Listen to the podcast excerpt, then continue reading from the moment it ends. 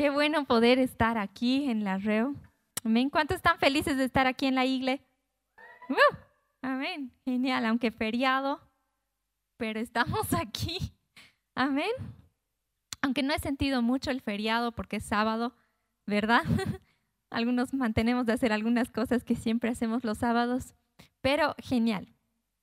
Entonces vamos a empezar orando. Amén. Vamos a continuar ahora con la, ¿cómo se dice? Con la serie que estábamos haciendo. ¿Alguien se acuerda la serie que estábamos haciendo? No dice el Oscar, no dice. ¿Alguien se acuerda? Sí, personalidad y propósito. Y ahora, ¿pero en cuál estamos? Tres. La dan a cinco, estoy inventando ahí. A ver si le ayunto, dice, ¿no? Pero sí, entonces estamos en el 3 ahora. Pero antes de empezar, oraremos todos juntos. Amén. Amén.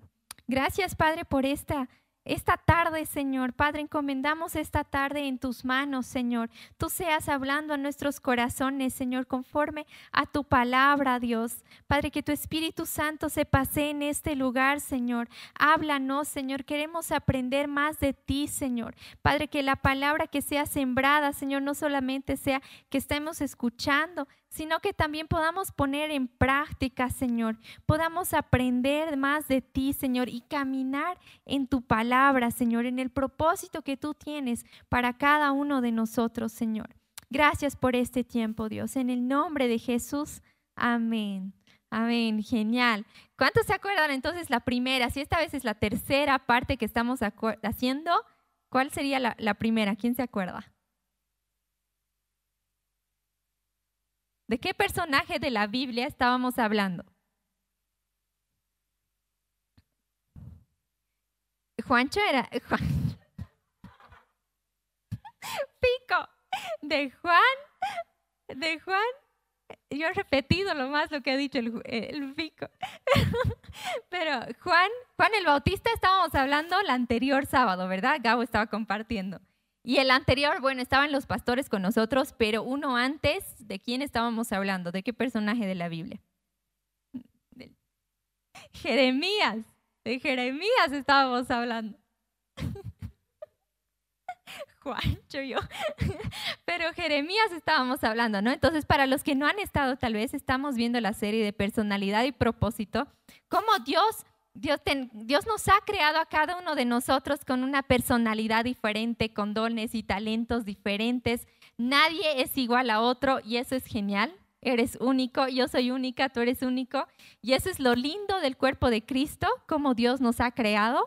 Amén. Y como a veces queremos compararnos o queremos ser como alguien más, cuando nosotros tenemos un tesoro dentro de nosotros y es hermoso poder explotarlo. Amén. Porque hay una belleza en, en quién tú eres, como Dios te ha creado. Y Dios te ha creado así, ¿por qué? Porque hay un propósito en eso. ¿Me entienden? Hay una razón, hay un motivo de la forma que, que Dios te ha creado. ¿Para qué? Porque hay un llamado que tú tienes. Entonces ese llamado se va a cumplir con esos dones, talentos, con esa personalidad que Dios te ha dado. Siempre hay que trabajarlo, obviamente nada es gratis, nadie, nadie nace sabiendo todo, sino hay que trabajarlo, ya sea nuestro carácter, ya sea nuestros talentos, ¿no ve? Siempre va, a requerir un esfuerzo. Pero Dios utiliza todas estas cosas para, para llevar a cabo el llamado y el propósito que Dios tiene para tu vida. Amén. Entonces eso en general estábamos viendo, estábamos viendo cómo era Jeremías, cómo era Jeremías. ¿Alguien se acuerda? Llorón dice, Jeremías es conocido como el profeta llorón, entonces era una persona muy sensible, ¿verdad? Una persona muy sensible, pero al mismo tiempo de ser sensible, era una persona que sus convicciones estaban bien puestas en la palabra, ¿no? No es que era llorón y, y se dejaba llevar por todo el mundo, sino que sus convicciones, ese era Jeremías. ¿Por qué? Porque Jeremías tenía un propósito. ¿Se acuerdan? ¿Cuál era su propósito de Jeremías? ¿Sí? exacto. Jeremías era un profeta. Jeremías daba un mensaje. Ese era su propósito, ser una voz. Era, daba el mensaje del arrepentimiento en ese tiempo, ¿no? Y decía, pueblo de Israel, no se comporten así, va a venir destrucción. Si ustedes siguen andando por otros caminos, yendo tras otros ídolos, otros dioses, va a haber destrucción, decía. Y la gente no le hacía caso, ¿se acuerdan? Ah, ¿qué estar hablando? Y no sé qué. Pero, y ahí Jeremías, no, lloraba y decía, Dios, el pueblo no escucha y ahora va a morir, porque si no quiere escuchar, va a morir, decía, ¿no? Y por eso lloraba y era una persona muy sensible. Al mismo tiempo hemos estudiado Juan, ¿Cómo era Juan? Hippie, dice. ¿Qué, qué? Bien temperamental, sí, era una persona que decía nomás así como generación de víboras, no sé cómo la decía, pero yo creo que lo decía fuerte, no riendo. Pero, pero era, era una persona, era un profeta también, era un profeta también, que estaba Dios le había dicho el llamado, vas a preparar el camino de Jesús, ¿no? No se olviden en ese tiempo, igual 400 años de silencio donde Dios no había hablado nada, 400 años donde Dios no había hablado ni a través de, de nada. ¿Cómo ha debido estar el pueblo de Israel después de 400 años? ¿Cuántas generaciones que no han escuchado la voz de Dios? Tal vez su corazón estaba un poco duro, pero ahí va a llegar Jesús y, Dios dice, no, necesito a alguien que prepare el camino para la llegada de Jesús.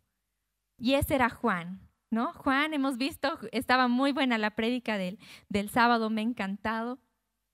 Y Juan entonces era un profeta igual que decía las cosas como son, ¿no?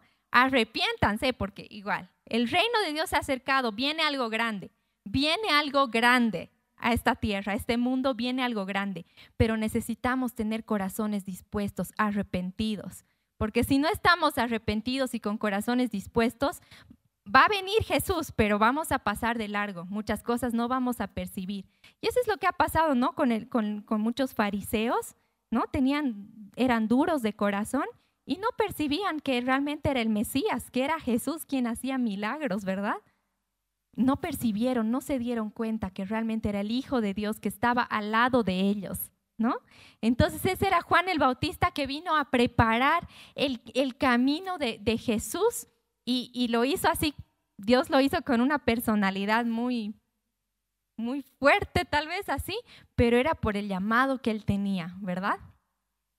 Ahora vamos a ver a otro personaje de la Biblia, igual uno que me encanta, es bien diferente a todos y esta vez es una mujer, es una mujer en la Biblia. Y vamos a ver a Esther. ¿Cómo era Esther?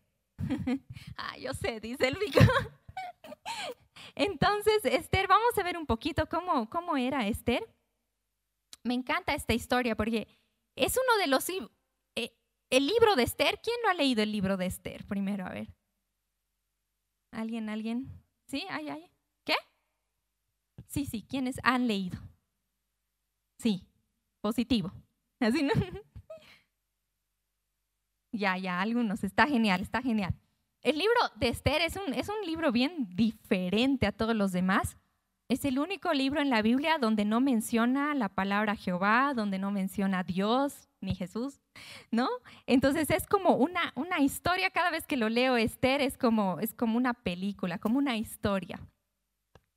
Entonces este libro de Esther en ese tiempo estaba Persia, el imperio persa estaba gobernando un montón de, de tierras, territorios, ¿verdad? Entonces ahí estaba gobernando los persas, ¿no? Y el pueblo de Israel entonces estaban sujetos a todo este imperio gigante. Estaban esparcidos, el pueblo de Israel estaban esparcidos, pero estaban sujetos bajo este imperio, ¿no? Y Esther, se dice que Esther era una mujer que quedó huérfana, quedó huérfana, ella era judía, pero su primo Mardoqueo la adoptó. Su primo era mayor y la adoptó. No sabemos desde qué edad quedó huérfana, pero dice que Mardoqueo la crió entonces yo me imagino que desde niña ha debido estar con su, con su primo, ¿verdad? Entonces no se, no se van a olvidar, una mujer judía huérfana, ¿no? Entonces, en ese tiempo, eh, el libro de Esther empieza cuando el rey Jerjes, así se llamaba Jerjes, el rey Jerjes hace un banquete, hace un montón de días de banquetes. Yo cuando leía decía, wow, cuánta plata tienen aquí. Pero así hace banquetes para los nobles, luego hace banquetes para todo el pueblo, todos son invitados. Y, ahí dicen, todo este festejo, el rey invita a la reina. La reina se llamaba Reina Basti. Le invita a la reina Basti a que venga y festeje con ellos. Y la reina Basti, no sé por qué motivo, ella dice, no, no voy a ir. Ella estaba teniendo otro festejo con otras personas, pero dice, yo no voy a ir.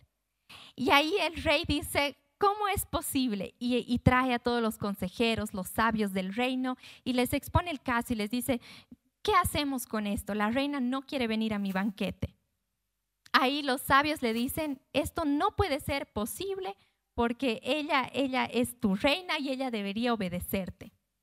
Entonces ahí mandan a que le dicen que destituyela, destituir, sí, ¿no ve? Que ya no sea reina Basti y te conviene que llames a todas las doncellas del pueblo que se presenten aquí al reino y tú eliges la que más te gusta y ella va a ser tu nueva reina. Entonces el rey estaba contentísimo con lo que el consejo que le habían dado y ha dicho estoy de acuerdo, haremos eso. Hicieron eso, llamaron a todas las doncellas, a todas las jóvenes eh, vírgenes, llamaron al palacio y las trajeron. Entonces es ahí donde Mardoqueo dice a Esther, Esther, tú tienes que ir, tienes que prepararte y tienes que ir ahí al reino. Y Esther se prepara, se prepara, va al reino. Y ahí tenían que vivir como más o menos un año, porque la preparación para entrar al, sí, para estar con el rey era de un año. ¿No? Tenían que bañarles en, en, óleos, en aceites, prepararles, ponerles linda, yo no sé qué tratamientos habrían hecho, todo es un reino, así que tenían de todo, masajes me imagino y de todo. Ajá, entonces les preparaban un año entero a cada una de las chicas, de, cada una de las jóvenes las preparaban para después presentarse ante el rey. Y entonces ahí estaba Esther. Y vamos a ir a Esther, tienen sus Biblias, Esther capítulo 2, versículo 7 al 10. A ver.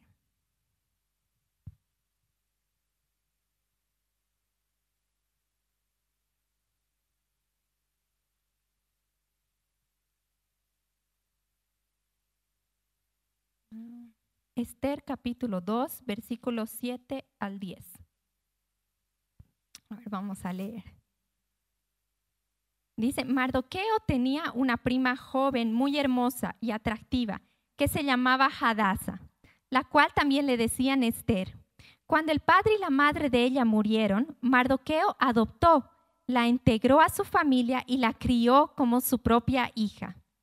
Como resultado del decreto del rey, Esther, junto con muchas otras jóvenes, fue llevada al harén del rey en la fortaleza de Susa y entregada al cuidado de Egay. Egay quedó muy impresionado con Esther y la trató con mucha amabilidad. Enseguida ordenó que le prepararan una dieta especial y le hicieran tratamientos de belleza. Qué feliz. También le asignó siete doncellas escogidas especialmente del palacio del rey y, las trasladó junto con ellas al mejor lugar del harén. Esther no le había revelado a nadie su nacionalidad ni su trasfondo familiar, porque Mardoqueo le había ordenado que no lo hiciera. Me impresiona esta parte porque Esther aquí, ¿qué puedo ver de Esther? ¿Cómo era Esther?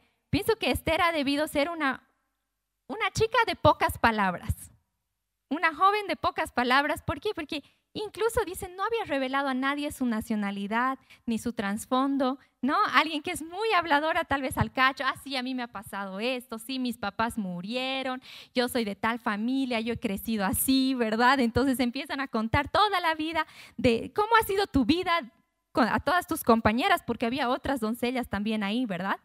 Pero yo pienso que Estera debió ser una chica un poquito más tímida, no sé, un poquito más reservada, que no hablaba mucho, ¿verdad? Tal vez no contaba mucho de, su vida, pero me la imagino a Esther así, ¿no? Me la imagino a Esther también una persona muy sumisa, muy obediente, ¿no?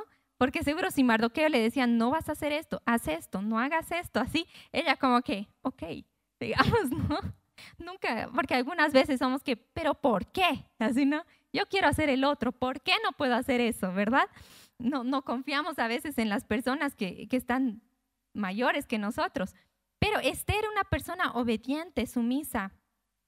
Y lo que le decían, ella, ella hacía, ¿verdad? Después algo, lo tercero que veo en este pasaje en Esther, pienso que la identidad de ella estaba bien afirmada. A pesar de que era una mujer huérfana, a ver, yo no sé, yo, yo tengo a mis papás vivos ahorita, gracias a Dios, los amo, pero no me imagino una persona que, ha perdido a sus papás a temprana edad. No saben que los papás nos ponen la identidad, ¿no? O sea, hijo, tú eres así, qué bueno que estás haciendo este trabajo. Y es como a lo largo de, de, lo que crecemos, ¿verdad? Siempre nos dan identidad. No, no, no, no te rindas, no te canses. Sigue estudiando, sigue haciendo esto. O, ven tus habilidades y te dicen, mira, he visto que eres bueno para esto, pasa clases, puedes ir a hacer esto. ¿verdad? Entonces los papás son una guía, los papás nos, nos, dan identidad, nos dan nos ayudan en quiénes somos, ¿verdad? Pero una persona huérfana que muere su papá y su mamá y se queda sola, no sé, yo me imagino que debe ser algo complicado, algo difícil también. No se olviden que en ese tiempo, y, igual la temporada en ese tiempo, todo lo que era la familia era muy importante. Si en la Biblia dice, van a leer en toda la Biblia, es impresionante, dice tal persona, hijo de tal. Y a veces la descendencia es, es hijo de tal, de tal, hijo de tal, así, ¿no ve? porque era bien importante de qué familia venías, ¿no? Mismo los, los, los sacerdotes, todos venían de una sola familia, ¿verdad? Incluso los negocios, carpintería, todo eso, mucho dependía de, de quién era tu papá, cómo era tu familia. Y ella se queda sin familia, se queda sola. ¿Se imaginan? Tal vez para la sociedad era algo mal visto, no sé la verdad, porque todos era en torno a la familia en ese tiempo. Entonces yo me imagino, wow, Señor, realmente ella, yo pienso que ha debido luchar, ha debido sobrepasar muchas cosas, ¿verdad? Ha debido tener una identidad bien puesta en Dios. Es un libro que no menciona las cosas de Dios, pero implícitamente tú captas ahí que Dios está en medio de todo esto. Y cuando ustedes van a leer, van a poder ver que Esther, yo pienso que realmente ha sido criada bajo la ley de Jehová. Le han, enseñado lo que es la ley de Jehová. Ella ha aprendido todo eso y ella ha agarrado todo lo que es la ley de Jehová. Igual el pueblo de Israel estaba esparcido, el pueblo de Israel no es que todos hacían lo mismo, estaban bajo el imperio persa, ¿no? Entonces yo pienso que en su casa ella ha aprendido mucho de las cosas de Dios, ¿no? Entonces, Esther en una persona, yo pienso con una identidad bien afirmada, ¿no? Y después, ¿qué es lo que pasa después? Dice que eh, llega el turno de Esther, donde, ok, te toca estar eh, con el rey. Esther va y, dice que el rey la amó. El rey la amó, quedó cautivada con Esther y le dijo, ok, Esther, tú vas a ser reina ahora, tú, eh, tú vas a estar en posición de reina y es proclamada reina, dice, ¿no? Y después de un tiempo, ah, pasó un tiempo después y ahí aparece una persona que se llama Amán. Amán era igual, em, no era judío, era una persona que estaba sirviendo en el reino también. Y el rey le dice, ok, Amán, tú vas a ser mi mano derecha, tú vas a ser el segundo después de mí, le dice el rey. Amán. Entonces todas las personas que cada vez que Amán pasaba, todas las personas que estaban en el reino se postraban para saludarle, ¿no? Porque era una persona de muy alta autoridad. Pero dice Mardoqueo, que siempre estaba en la puerta del reino, Mardoqueo, el primo de Esther, era el único que no se postraba. Dice, él era judío y yo no me voy a postrar a este rey. No se olviden que en la palabra de Dios en el Pentateuco, ¿no? Al principio dice, no te vas a postrar a nadie, a ningún ídolo, a nadie. Entonces, por ser judío, él no se postraba delante de, ninguna persona.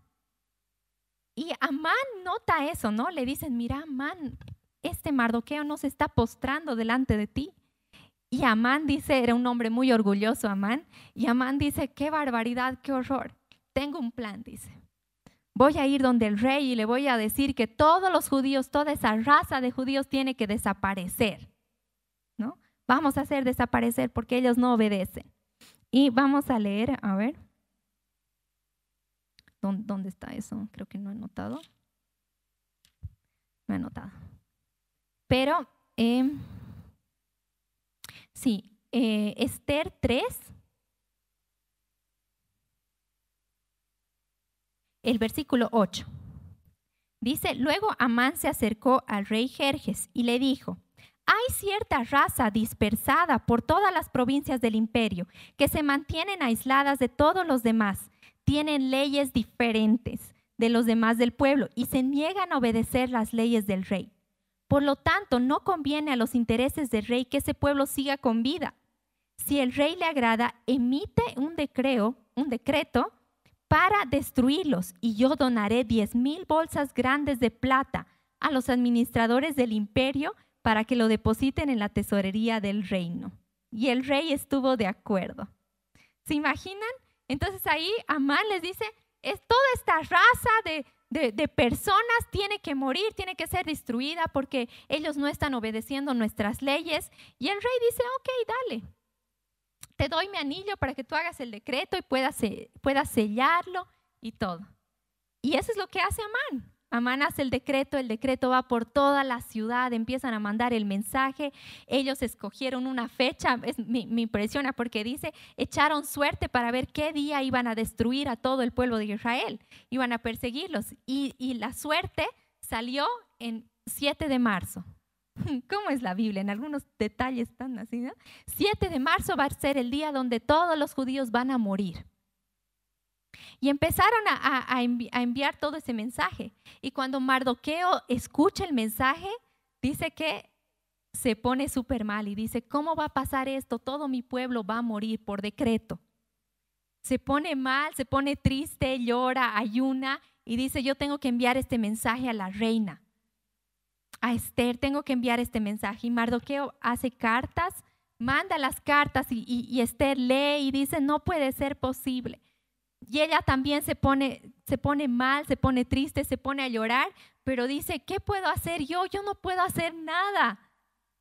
Porque había una ley, un decreto de que cualquier persona que entrare al patio donde estaba el rey sin permiso, sin que el rey le llamara, iba a ser muerta. O sea, solo podías entrar a la presencia del rey cuando el rey te llamaba. Si el rey no te llamaba, o sea, imposible que tú vayas así, rey, quiero hablar contigo, o sea, muerto. Entonces ahí Esther le, manda otra carta a Mardoqueo y le dice, Mardoqueo, no puedo hacer nada, el rey no me ha llamado, creo, no sé cuántos meses en su presencia y yo no puedo presentarme así por así ante él, si no voy a morir. Y ¿saben? Vamos a leer lo que le dice Mardoqueo, es impresionante lo que le dice Mardoqueo. Esther 4, ah, no, Esther 4, 13 al 17. Esther 4, 13 al 17. Aquí está. Dice, Mardoqueo le envió la siguiente respuesta a Esther. No te creas que por estar en el palacio escaparás de todos los demás judíos hasta que sean asesinados. Si te quedas callada en un momento, si te quedas callada en un momento como este, el alivio y la liberación para los judíos surgirá de algún otro lado pero tú y tus parientes morirán. ¿Quién sabe si no llegaste a ser reina precisamente para un momento como este? Entonces Esther envió la siguiente respuesta a Mardoqueo. Ve y reúne a todos los judíos que están en Susa y hagan ayuno por mí. No coman ni beban durante tres días, ni de noche ni de día. Mis doncellas y yo haremos lo mismo. Aunque es en contra de la ley, entraré a ver al rey si tengo que morir, moriré. Así que Mardoqueo se puso en marcha e hizo tal como Esther le había ordenado. Me impresiona aquí porque Mardoqueo así en una le da. Ok, no te creas que, que, que tú por ser reina te vas a salvar de esto. Tú también eres judía y a vos más te van a morir. Y si tú no te paras y si tú no haces algo por el pueblo, dice auxilio y liberación va a venir de otro lado. Dios va a levantar a otra persona para que el pueblo de Israel sea liberado, pero tú vas a perecer porque no has querido hacer caso al llamado que Dios te ha dado. Así, así bien seco le dice, no, sea, Mardoqueo, yo era, ouch. Y ahí es cuando Esther despierta. Esther despierta y dice, ok, lo voy a hacer, pero no lo puedo hacer sola. Mi impresión es aparte porque Dios realmente conocía a Dios, conocía que ella en sus fuerzas, aunque sea una reina, así tiene el poder más grande, donde más que el poder de una reina, pero aunque sea que ella tenía una autoridad, decía yo, esto no puedo hacerlo sola, tengo que hacerlo, solamente Dios puede hacer este milagro para que yo no muera y, y salvar al pueblo de Israel, ¿verdad? Entonces es ahí donde nace el propósito, el propósito de la reina Esther. Si Dios a veces, algunas veces te, da bendiciones, ha permitido que estés en ciertos lugares de privilegio, tal vez estudios o algo, es con un propósito, no es solamente porque, porque disfrutes ser reina. Ella disfrutaba, yo me imagino, ¿no? O sea, tenía todo, toda comodidad, tenía Esther, tenía todo. Pero no estaba ahí solamente para que disfrute, sino que había un propósito en esto. Amén. Y Dios sabía que en algún tiempo de la historia iba a pasar estas cosas. Y es ahí donde por eso Dios le pone ahí en el, en el reino con autoridad a la reina Esther. ¿Para qué? Para que pueda interceder, para que pueda pedirle al rey y decirle, por favor, que ese decreto no se cumpla. Entonces Esther ora, ayuna, busca a Dios. Es impresionante porque no dice la palabra Dios, pero uno ya sabe aquí, ¿no? Que estaba buscando eh, la ayuda de Dios. Eso también me impresionó bastante porque dije, realmente ella ha debido ser criada bajo, bajo la ley de Cristo y no se ha olvidado, porque incluso estando en el reino, estando viviendo una vida totalmente genial, o sea, cualquiera se olvida, ¿qué? ¿Dios? estoy bien aquí. Se olvida muchas cosas, ¿no? Sus principios tal vez y todo. Pero ella no, ella realmente decía así. Busquemos a Dios. Yo voy a orar con mis doncellas, con las personas que le estaban a su alrededor. Yo voy a orar. Y todos los del pueblo vamos a llamar a para que los demás oren, intercedan, ayunen para que esto no pase. ¿No? Entonces es ahí donde Esther ora, ayuna. Al tercer día de su ayuno dice que se presenta ante el rey para pedirle. Ahí vemos realmente una persona muy valiente, ¿no? Esther una persona muy valiente donde se presenta al rey y el rey dice, extiende su cetro y le dice, ¿qué quieres? Te voy a dar. No le mata, sino le dice, ¿qué quieres? Ahí Esther dice que vamos a hacer una fiesta, un banquete, quiero que vayan tú y Amán al banquete. Van, hacen un banquete, después al día siguiente también les invito al siguiente banquete, hacen un banquete también. Ahí pasa mucho de la historia, igual pasan muchas cosas. Pero al final el rey le dice, ok Esther, ¿qué es lo que quieres? Yo te voy a conceder. Y Esther le dice, le dice, Amán ha hecho un decreto de que mi pueblo, ahí le dice, mi pueblo va a perecer, va a haber una destrucción para todo mi pueblo.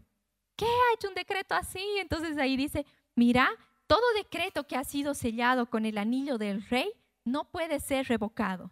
No hay forma que yo diga, ya, eso ya no pero ustedes pueden hacer otro decreto.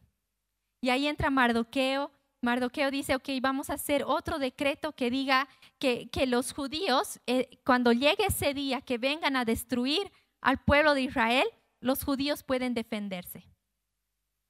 Entonces llevaron todo ese mensaje también a todo. ¿Se imaginan? Porque antes no había correo electrónico, no, no había así. Entonces, ¿cómo llevaban los, los mensajes, yo me imagino a caballo, no sé, ¿no? Entonces dejar en cada pueblo, digamos, y, y, que cada judío pueda enterarse de esta noticia de que si alguien viene a matarle, hay un nuevo decreto de que ellos pueden defenderse. Entonces lograron hacer esto. Llegó el día, el 7 de marzo, llegó el día donde tenía que pasar todo esto y los judíos empezaron a defenderse y murieron sí, pelearon como dos días y, murieron las personas que querían hacer daño y destruir. Y los judíos salieron victoriosos. Amén. Qué, qué lindo es Dios, qué bueno es Dios que Dios ha podido usar la vida de Esther con un propósito de preservar la palabra de Dios. No se olviden que el pueblo de Israel era el pueblo escogido que tenía las leyes de Dios. Amén. Pero a Dios no se le escapa nada. Dios no se le escapa nada. Aunque el diablo a veces quiere destruir, quiere matar a todos, pero Dios siempre tiene un plan. Y Dios nos usa a cada uno de nosotros. Amén. Así que realmente ahí vemos cómo Esther tomó el riesgo, un riesgo de muerte incluso, pero era una mujer muy valiente. Amén. Una mujer muy valiente que arriesgó, arriesgó su vida. Quería leer 1 eh, Corintios 1.27.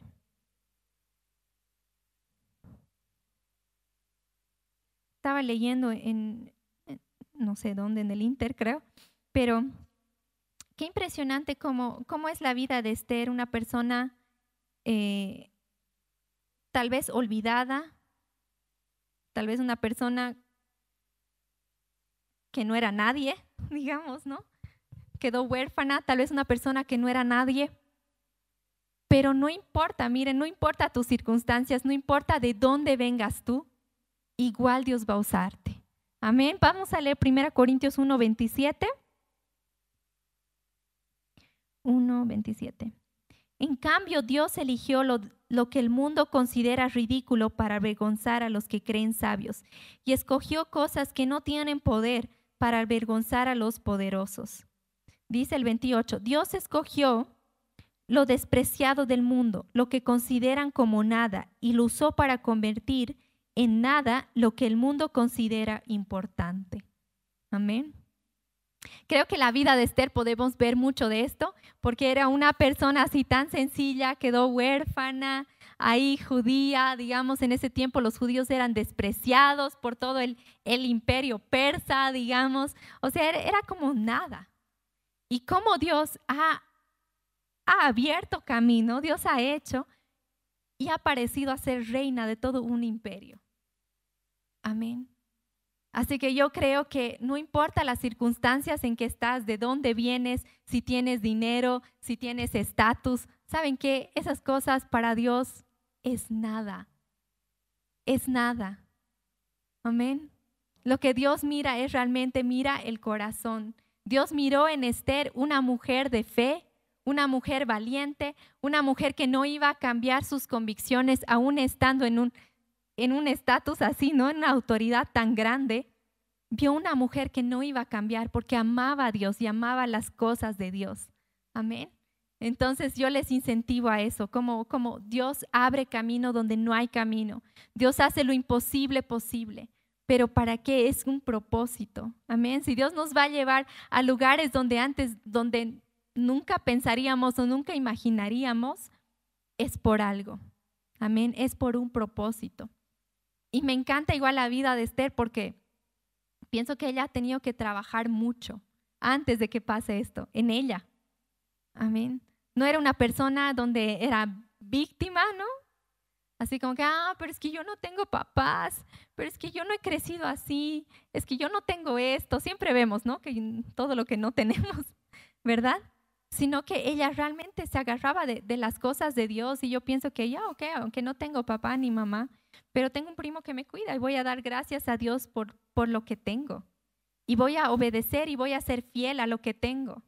Entonces pienso que ella trabajó mucho en, en su carácter, en cómo ella era. Voy a ser obediente, mejor voy a confiar, no voy a hacer lo que yo quiera. En uno de los versículos decía, aún viviendo en la casa del rey, Esther era una persona obediente a Mardoqueo.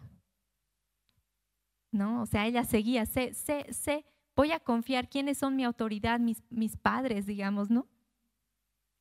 Y seguía siendo obediente y sumisa y todo eso le ha ayudado a que ella realmente pueda llegar y cumplir el propósito que Dios tenía con ella, ¿no?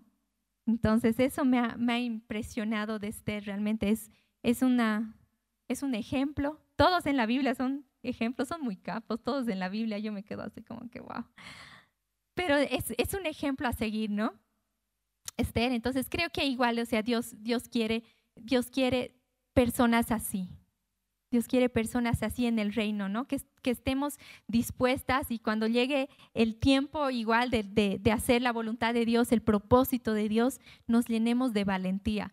Creo que toditos hasta ahorita me he fijado los que hemos estudiado al menos y montón de los personajes de la Biblia, algo en común que tienen son personas muy valientes muy valientes, donde Dios les, les pide que salgan de su zona de confort y hagan cosas que tal vez no todos nos animamos a hacer, ¿no?